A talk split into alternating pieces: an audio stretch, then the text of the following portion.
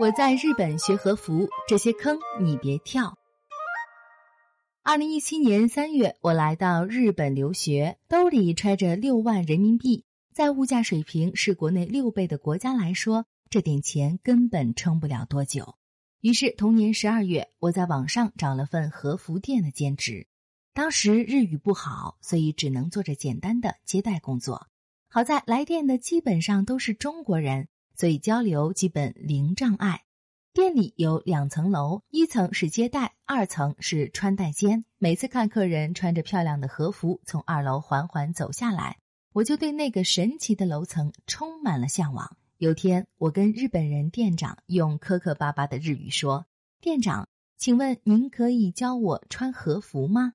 店长是那种不喜欢外国人的日本人，不出意料，他拒绝了我说。现在还有点早，你先把接待学好了，我再教你。我努力干活，替同店的日本人分担他们的工作。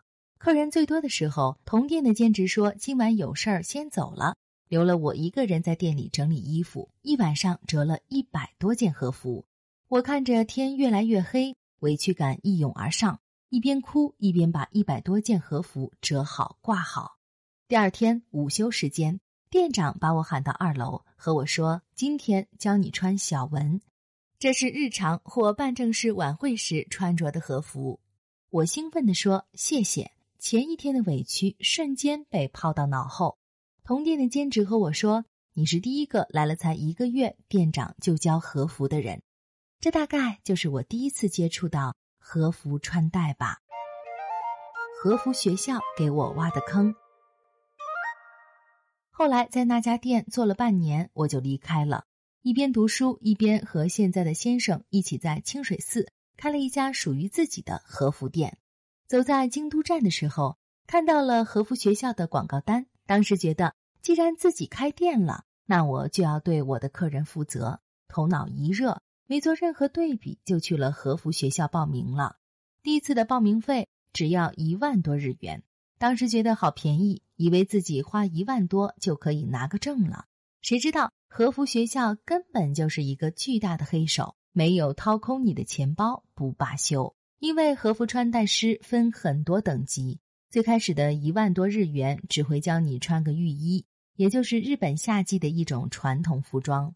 有良心一点的学校会教你穿小纹和服，因为我在和服店已经学过了浴衣和小纹的穿法，我就问老师。我可不可以直接学访问服长袖、和服正袖，还有太古这些？老师拒绝了我，并问我是在哪儿学的。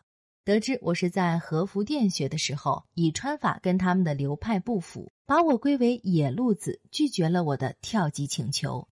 我还不放弃，跟老师说我可以穿一次给您看看，您再看下到底行不行。老师无奈下同意了。等我穿完后。他看了一圈，没发现什么毛病，又故意挑了一些很小的细节跟我说：“你看，果然还是不行的，这些地方是不得不注意的。”又问了我一些小问题，发现我没答上来，彻底拒绝了我跳级的要求，说必须满课时才能学下一级。好不容易把一个级别学完了，要参加考试，额外要交考试费，考试费交完了，还要交级别认定费。等要学下一个级别的时候，我发现学费也跟着涨了一些。我心想，没关系，反正再交两次费用就可以了。然而这次的课程又涉及了很多的材料费，比如说教你如何系和服用的装饰带，如何做发饰等。但是听众朋友可以相信我，这些东西的教程在油管上都能找得到。因为有开店需求，我在课间会问老师一些关于和服的问题。只要超过我所学的级别，老师就会拒绝我，和我说：“等到下一个级别，你就会学到这个知识了哦。”期间，学校又安排了几次和服销售活动，美其名曰“和服鉴赏”，派出对应的老师在现场做售卖。比较拉不下面子的顾客就直接订了和服。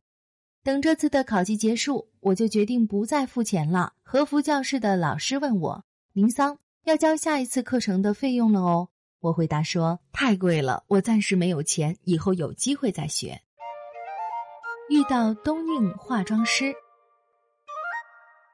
离开和服学校后，我认识了一位东映的化妆师奶奶，她已经七十多岁了，在京都的福建区开了一家很小的店。有时间我就往何止奶奶的店里跑，跟奶奶套近乎。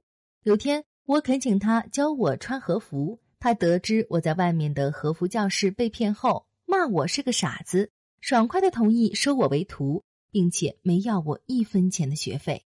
跟何止奶奶接触久了，我才发现。他不仅是个化妆师，似乎是个全能王。他家墙上挂着他的摄影师资格证，平时帮舞台剧做和服。早期东映的影视化妆，奶奶几乎都有参与，历练了一身本领。从奈良时代到现代的妆容和服饰造型都得心应手。跟何止奶奶一起的还有一位七十六岁的高村奶奶，他们一起教了我很多东西。只是高村奶奶耳朵有点听不清了。跟她学的那几次，我都需要非常非常大声的说话。何止奶奶听到后，总是发出一阵笑声。虽然已经是一年多前的事情了，可现在想起来还觉得记忆犹新。如果真的想学和服的小伙伴，更推荐去找这些私人的和服穿戴师。没有工作需求，其实不必拘泥于资格证书的。奶奶们虽然教了我很多专业性的东西，但是因为年代的关系。我总觉得欠缺了一些现代的审美，所以我又去东京进修了一段时间的现代和风妆容和艺伎妆容，也就是俗话说的大白脸。日本学化妆真的很贵，在东京待了小半个月，花了好几十万日元。同时跟我一起来学的还有歌舞剧的演员，当时也是头一次知道，原来日本的歌舞剧演员很多都是自己化妆的，全靠前辈带。如果前辈不愿意的话。就只能自己找地方另外学化妆。学校的老师热情又亲切，因为我有一些化妆基础，所以考起证来特别快。不过不建议普通人在日本学化妆。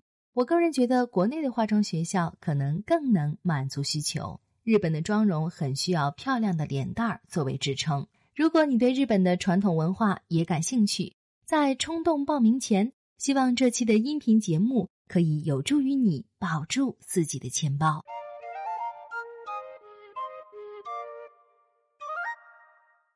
更多信息，请看日本网三 w 点 nippon 点 com。